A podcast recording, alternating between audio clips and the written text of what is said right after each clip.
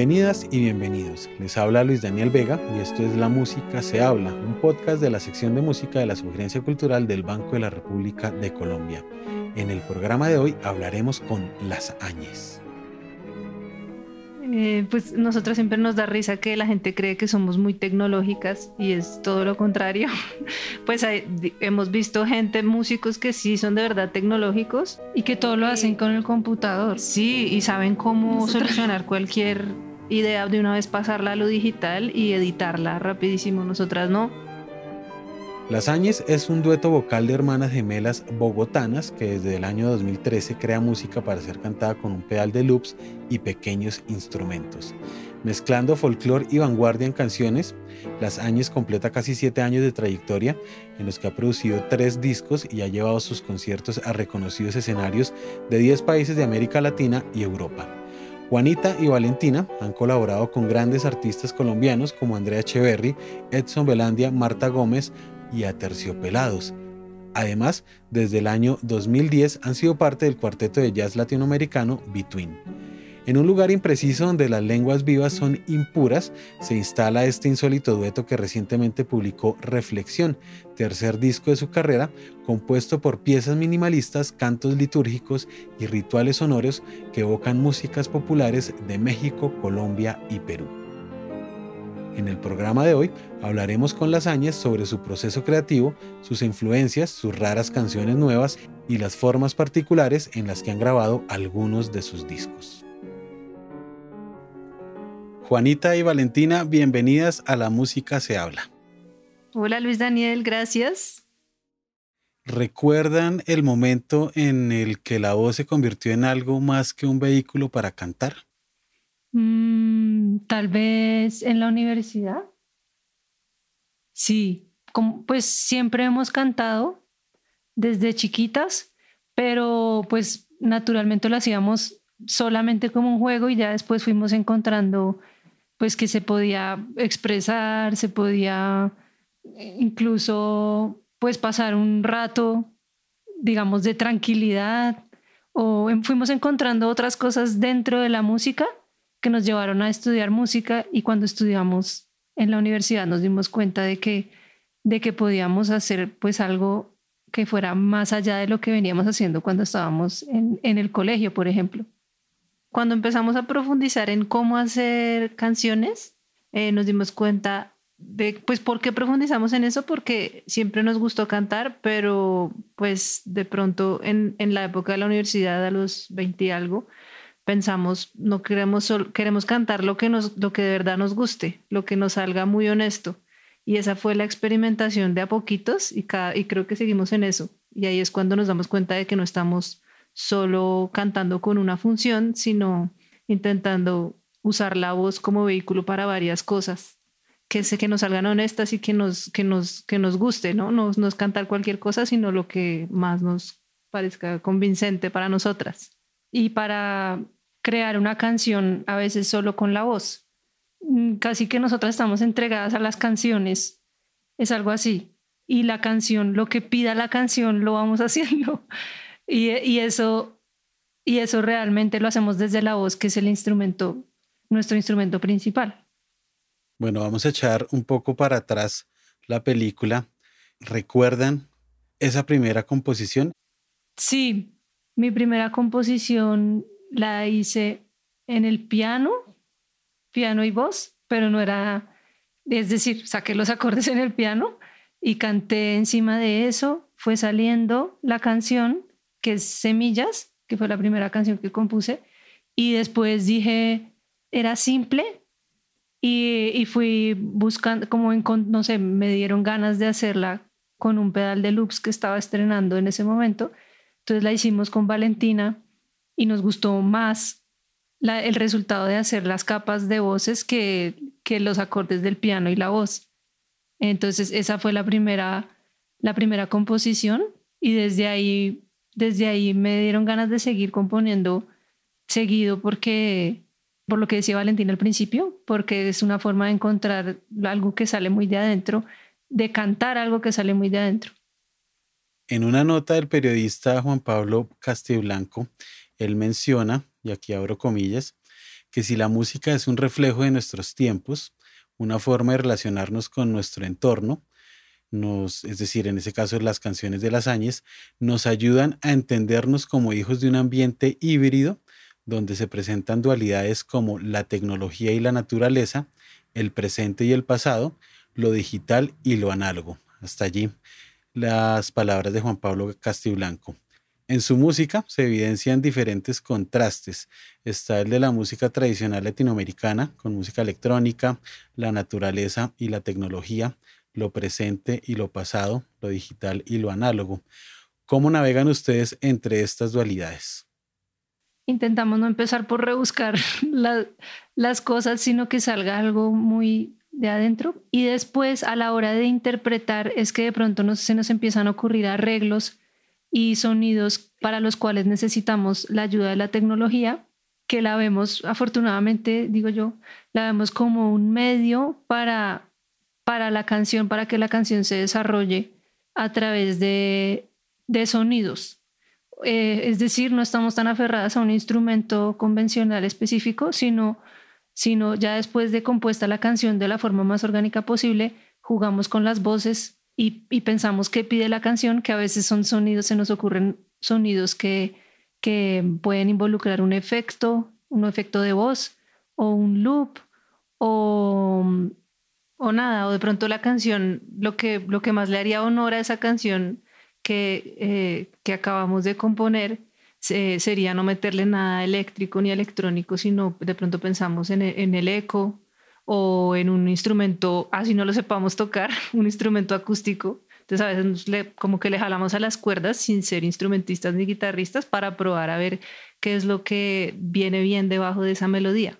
En ese caso, a mí se me ocurre una pregunta y es, ¿cómo ha sido el proceso de explorar y trabajar con instrumentos no convencionales y aparatos o tecnologías que no necesariamente enseñan en la universidad?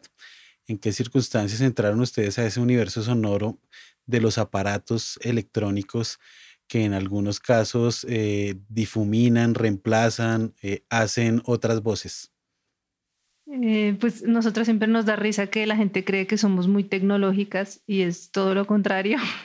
pues hemos visto gente, músicos que sí son de verdad tecnológicos. Y que todo lo hacen con el computador. Sí, y saben cómo solucionar cualquier idea de una vez pasarla a lo digital y editarla rapidísimo. Nosotras no.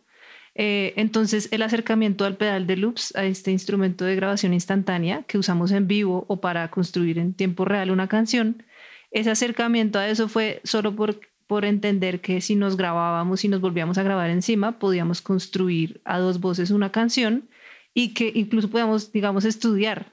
Es decir, el mejor aprendizaje para un músico muchas veces es grabar, sino que alguien le diga me gustó o no me gustó, sino que la misma grabación después que uno la escuche otro día le diga a uno, uy, mejor cambio esto o mejoró esto.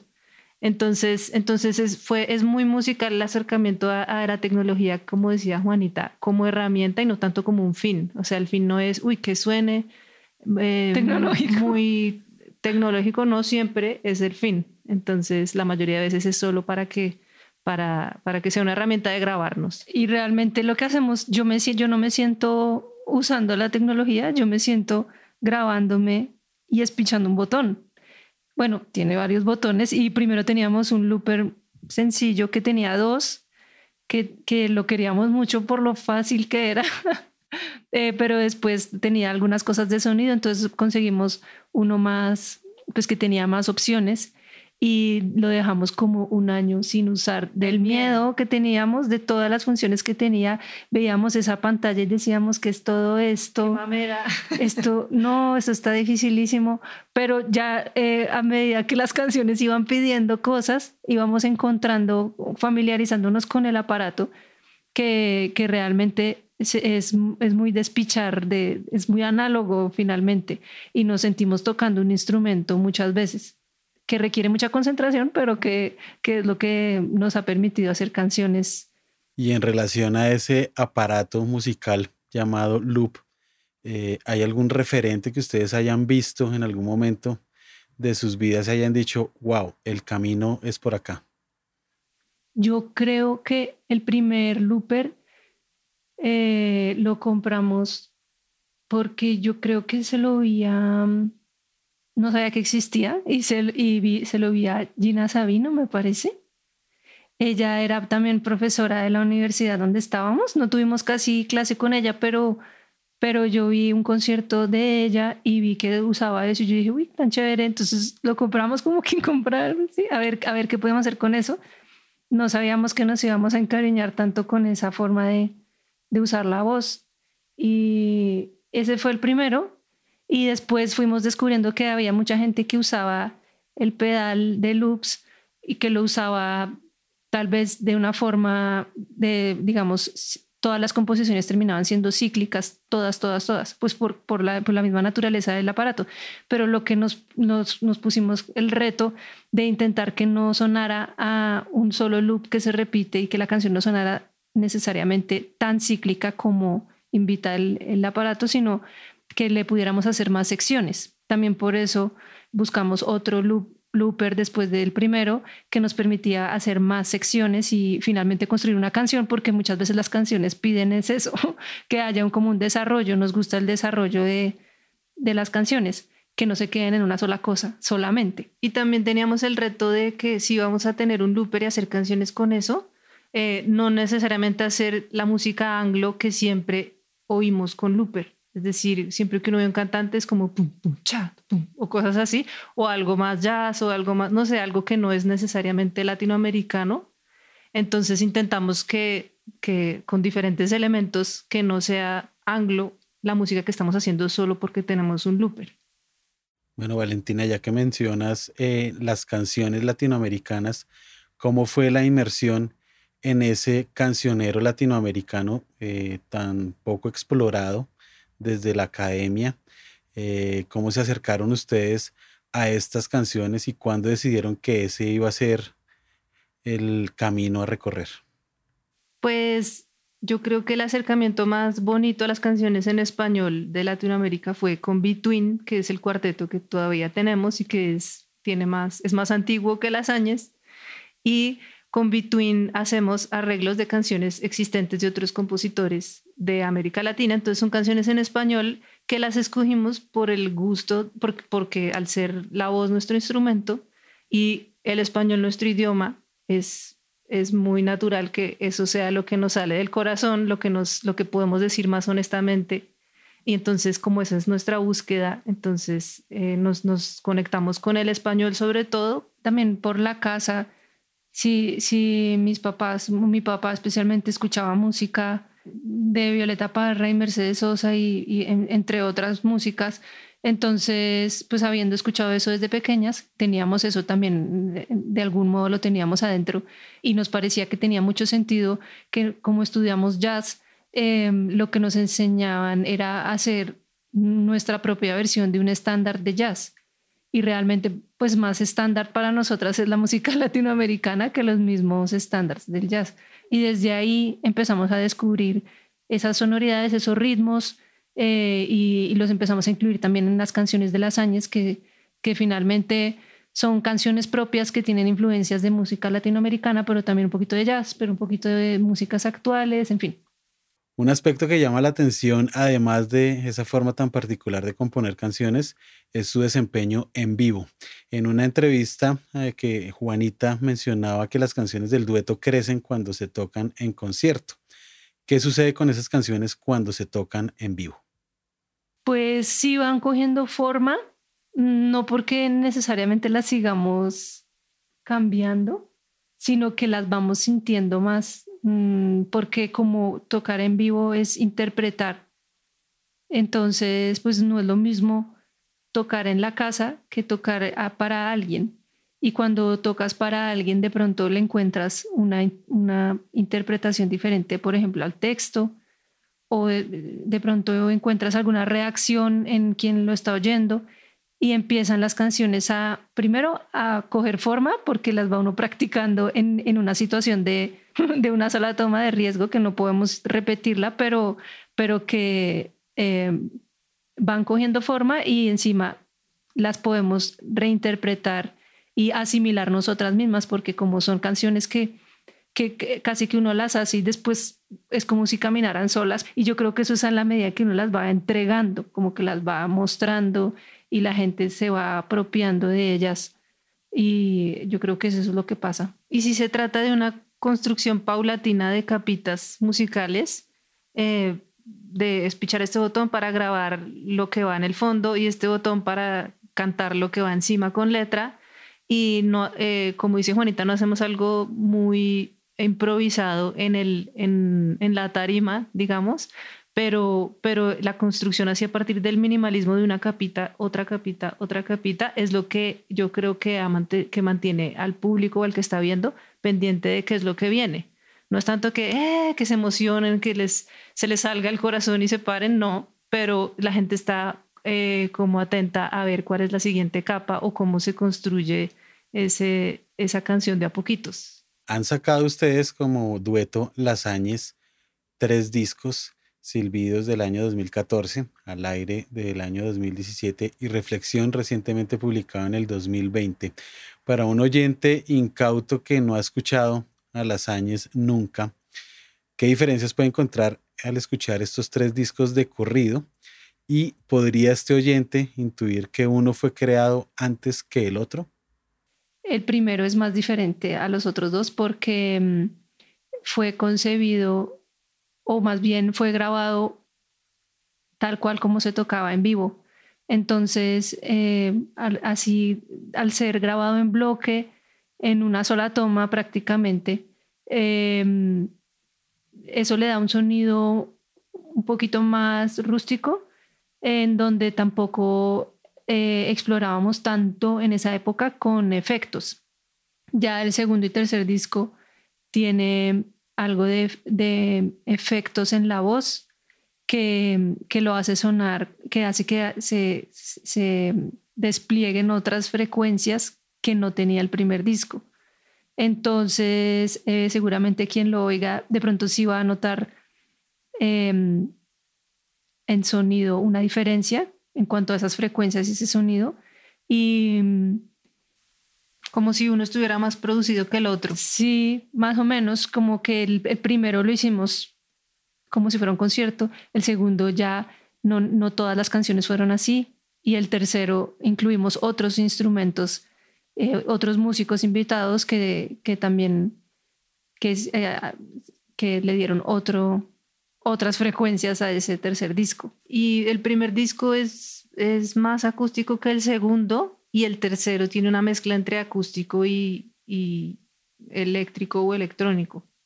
Bueno, voy a traer a colación otra vez a ese oyente incauto que nunca ha escuchado la música de las Áñez y la escucha por primera vez y se ve en un gran problema y es definir musicalmente de qué se trata esto. Es decir, este oyente quiere ponerlas en un saco y definir la música. Algunos eh, han llamado lo que ustedes hacen música experimental latinoamericana, otros las ponen en el lado también del jazz experimental o de la canción eh, o una vertiente pues de la canción latinoamericana que es muy difícil de, de situar en algún lugar. ¿Ustedes cómo le, cómo le le explicarían a ese oyente incauto, cómo describirían la música que ustedes hacen, cómo ponerle nombre a la música que hacen las añas? Mm, pues cuando le hemos puesto nombres porque sentimos que nos toca, o sea, no tanto por gusto, entonces así en una entrevista rápida, corta, como de, de rapidez, nos preguntan y decimos nueva canción latinoamericana. ¿sí? Pero en realidad el oyente verdaderamente desprevenido, yo creo que lo primero que va a oír, a sentir es o, la atmósfera general de, de, esa canción que está sonando, que es diferente a la de otra canción nuestra, o sea, dificilísimo de explicar, em, o la voz. Hay, hay, gente que dice, hay voz chillona, hay voz eh, gruesa, hay dos voces. Dos voces ay, las hermanitas o algo así. Yo creo que esa, eso es lo que puede percibir alguien de, verdaderamente desprevenido que no sepa de música y no se ponga a, a desglosar mucho los elementos de cada, de cada canción, pero sería muy chévere eso, que alguien se, se conectara con el sonido general de una canción y no tiene que ser de, con todas las canciones, sino, sino con tal canción y de pronto una persona se conectó por la letra, otra por el ritmo, otra por porque es electrónica, porque hay gente que solo le gusta lo electrónico, la otra porque parece sacro, le encantó lo de la iglesia y así. Me parece valioso es eso, que alguien desprevenido se conecte con las sensaciones que le generó esa canción.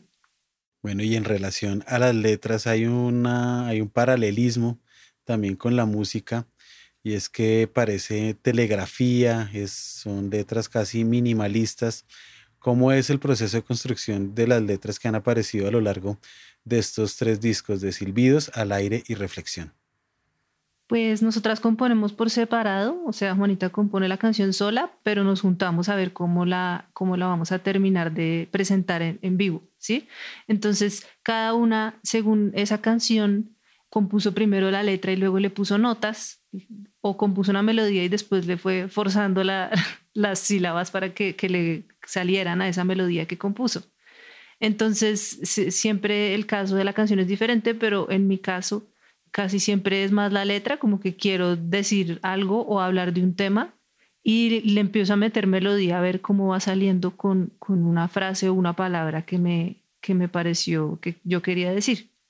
A mí me pasa que mm, primero, primero se me, se me ocurre la melodía, entonces a veces me cuesta eh, desarrollar el tema, porque de pronto incluso a veces me viene a la cabeza la melodía y una frase y la frase, o sea, ya sé cuál va a ser el tema, solo por esa frase, pero desarrollarlo me cuesta un poco porque no pienso tanto desde la letra, sino más desde la música.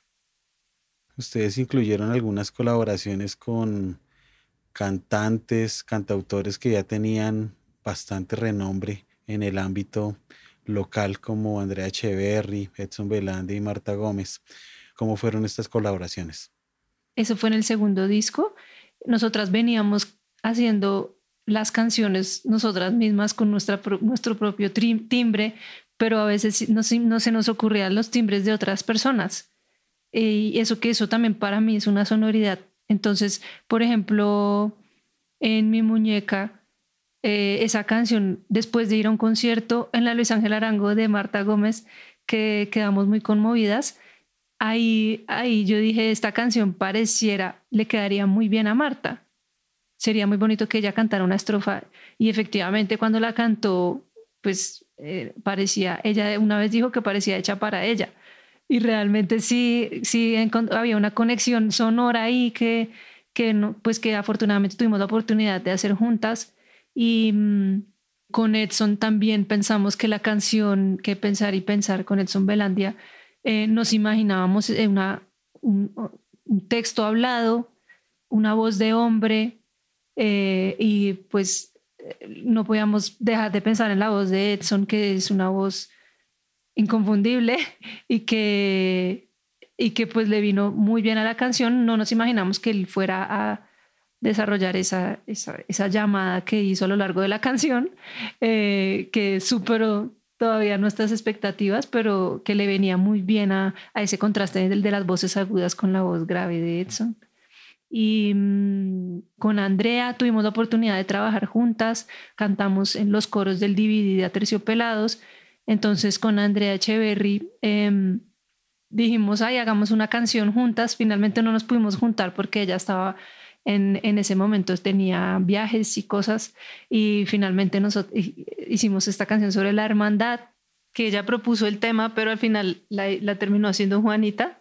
Y, y también la parte del sonido está ahí porque nuestra, nuestra primera relación musical con Andrea fue hacerle coros y por eso la canción eh, tiene una estrofa muy larga de ella en la que nosotras somos como unos coritos, eh, porque se fue el sonido que se nos vino a, la cabeza y, y, entonces es a partir de la música que, que, hemos, que hemos tenido esa fortuna de contar con, con semejantes músicos. Bueno, y en el caso particular de Reflexión, su más reciente disco, eh, esta vez expandieron el formato incluyendo varios invitados de cuerdas en varias piezas. ¿Cómo fue la experiencia de trabajar con instrumentos de cuerda y colaborar con gente como El Tuyero Ilustrado, con Carlos Esteban Gómez y también con Daniel Mendoza de Between? Pues la experiencia fue muy bonita porque eh, el disco empieza con En la lucha, que es una canción que no podíamos sacarla de ese formato de, cuerdas y llamamos a, estos dos grandes amigos que tocó cuatro, Carlos Esteban Gómez y Daniel de Mendoza tocó con trabajo y Leona y como y eso le daba el sonido que necesitaba como un sonido rústico a la canción y pues yo creo que a través de la amistad pues la canción era muy difícil que no sonara linda porque teníamos una conexión grande, porque mm, estaba hecha para las cuerdas la canción y, y, lo mismo pasó con otra canción que hicimos, otra que hicimos con, queríamos eh, usar cuerdas frotadas, que no habíamos, nunca habíamos hecho una canción así. Valentín es un arreglo de una fábula, la canción la compuse yo y Valentín es el arreglo y, entonces llamamos a Johan Rivas y María Elvira Hoyos, que y grabamos en la sala de la Luis Ángel Arango em, esta canción que, que era con estos dos instrumentos acústicos que en esa sala sonan muy lindos y las dos voces, entonces fue una experiencia bonita.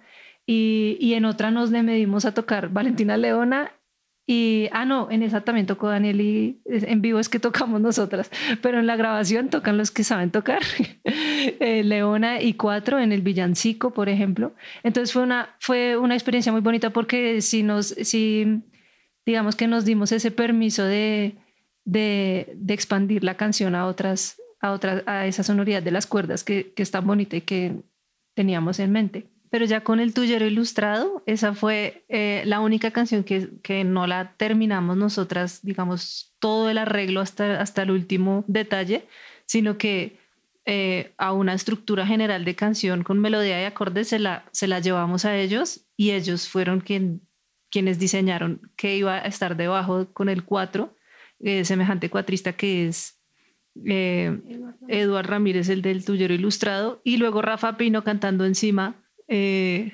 con esa voz tan bonita y con todo su toque venezolano. Entonces le metieron también percusión, o sea, fueron como ya decisiones de ellos. Esa, esa, esa, fue la única canción en la, que, en la que hubo una, digamos, una coproducción. Ellos estuvieron produciéndola y tomando las decisiones que le dieron ese toque tan, tan venezolano que nos gusta mucho y que nosotras solas nunca hubiéramos podido llegar a eso. Bueno, ustedes son gemelas, de qué manera el título de su nuevo disco Reflexión alude a esta extraordinaria condición genética. Sí, sí, sí, relacionamos el título y la carátula del, tercer disco con el hecho de ser gemelas. Mm, digamos que eso siempre ha atravesado nuestra música porque, porque creemos que el sonido que tenemos no es individual. Es decir, yo cantando sola no, no tengo un sonido que sí tengo con lasañas, que sí tenemos lasañas como dos personas cantando al tiempo de esa forma. Y eso pues, se hace con una conexión especial de, pues, de estar mucho tiempo juntas, de hacer mucha música juntas y de complementarnos haciendo ella una cosa, yo otra y así.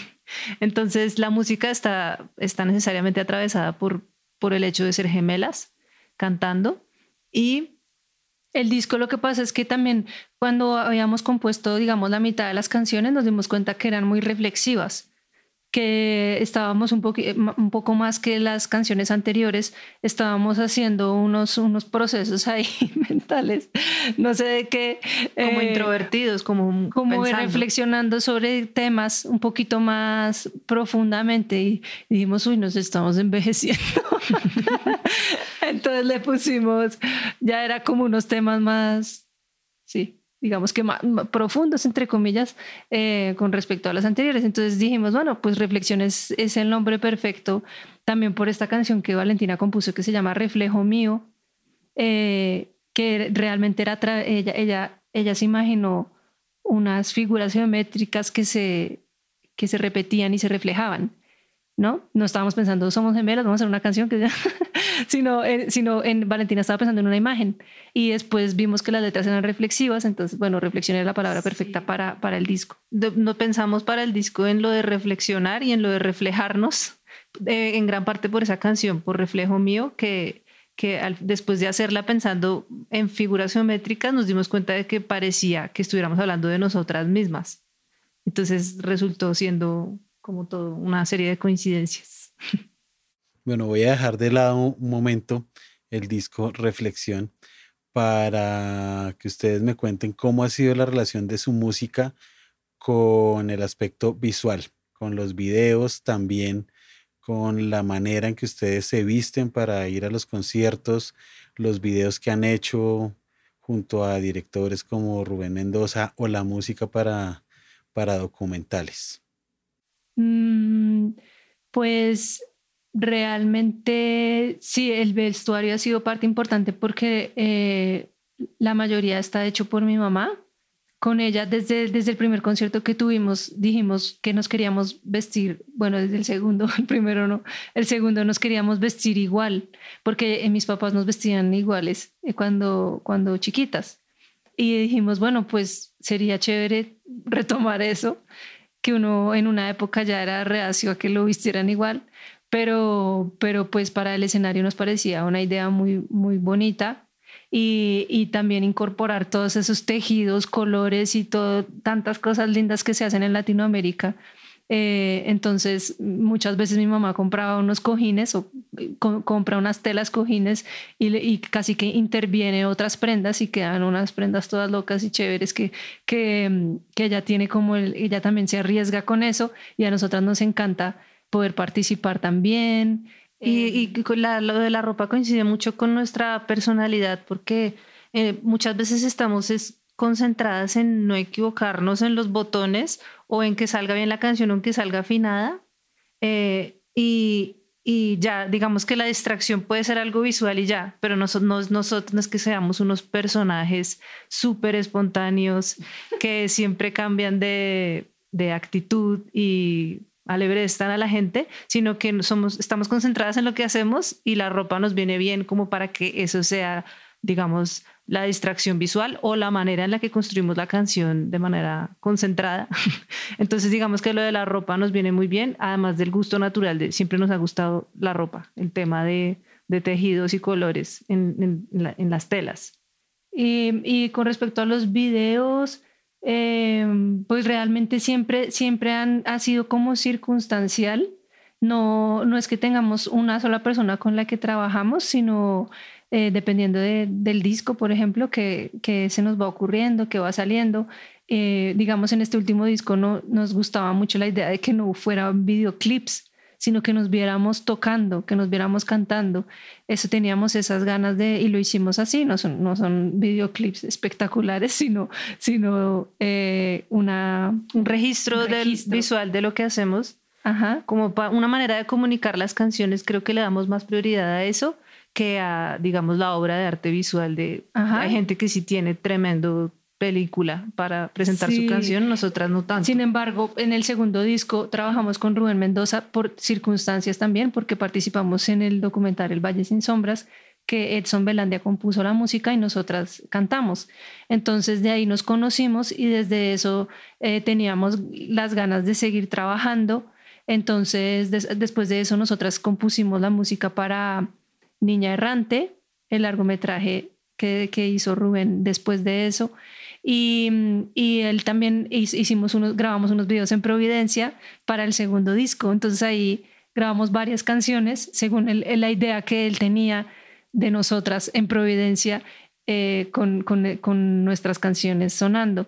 Entonces después hicimos Niña Errante y fue nuestra primera experiencia haciendo música incidental, música sin letra para acompañar imagen, unas imágenes muy lindas que tiene esa película y que y que era una película, es una película de mujeres, entonces realmente tenía pues mucho sentido que, que las compositoras y cantantes fueran mujeres. Eh, fue una experiencia muy bonita, nos ganamos un premio que no esperábamos porque era la primera vez que hacíamos eh, música para películas, pero seguramente vino de, de, esa, de ese riesgo que tomamos de hacerlo solo con voces, ni siquiera loops, no hay loops en el, solo, solo son como piezas vocales a dos voces y después de eso, seguramente también por eso salieron un par de canciones así en el último disco que Valentina compuso sin letra. Y, y después de eso, eh, el año pasado hicimos la música para un documental también sobre mujeres eh, de Emilce Quevedo, que no ha salido todavía, pero que mm, también nos gustó muchísimo la experiencia. Ya no, no es solo voces, pero también sigue siendo minimalista y está muy conectado al campo. Ella tenía muy en mente la sonoridad de Silbidos, el primer disco.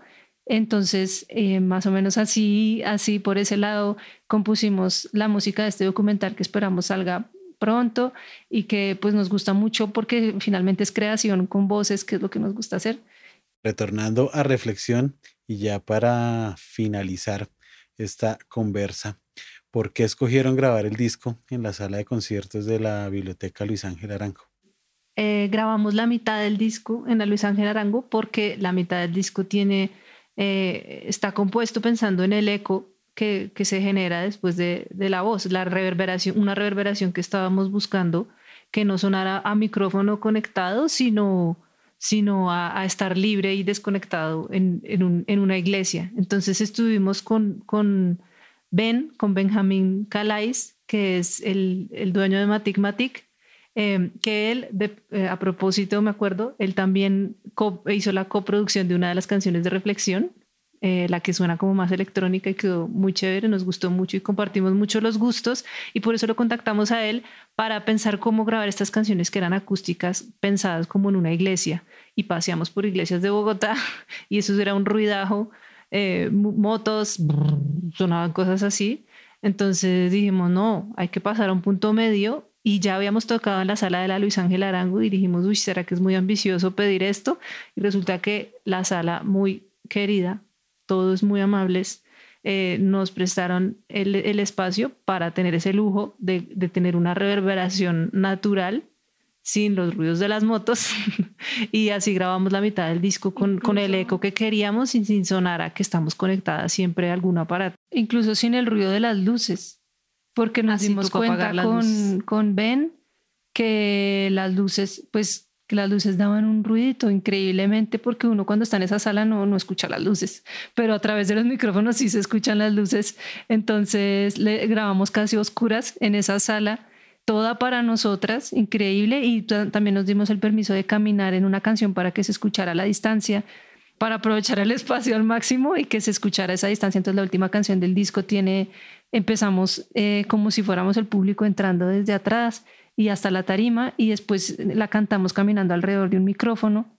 Eh, entonces se escucha como si fuera, sí, como el estéreo y el movimiento de nosotras dos tocando alrededor del micrófono en movimiento y se acaba con nosotras eh, alejándonos de la tarima. Haciendo el fade out físicamente, no bajándole con un botón al computador, sino caminando lo más lejos posible. Y la canción fue compuesta para caminar, entonces fuimos muy afortunadas de sí tener un lugar para caminar y grabar a la vez. Bueno, pues Juanita y Valentina, muchísimas gracias por aceptar la invitación, muchísimas gracias por la conversa y por contarnos todas estas cosas alrededor de la música y la forma en la que ustedes hacen estas canciones, así que esperamos verlas pronto en los escenarios. Ay, muchas gracias a ti, Luis Daniel, y a todos por esta iniciativa de entrevista tan, tan bonita y tan completa. Gracias por todo.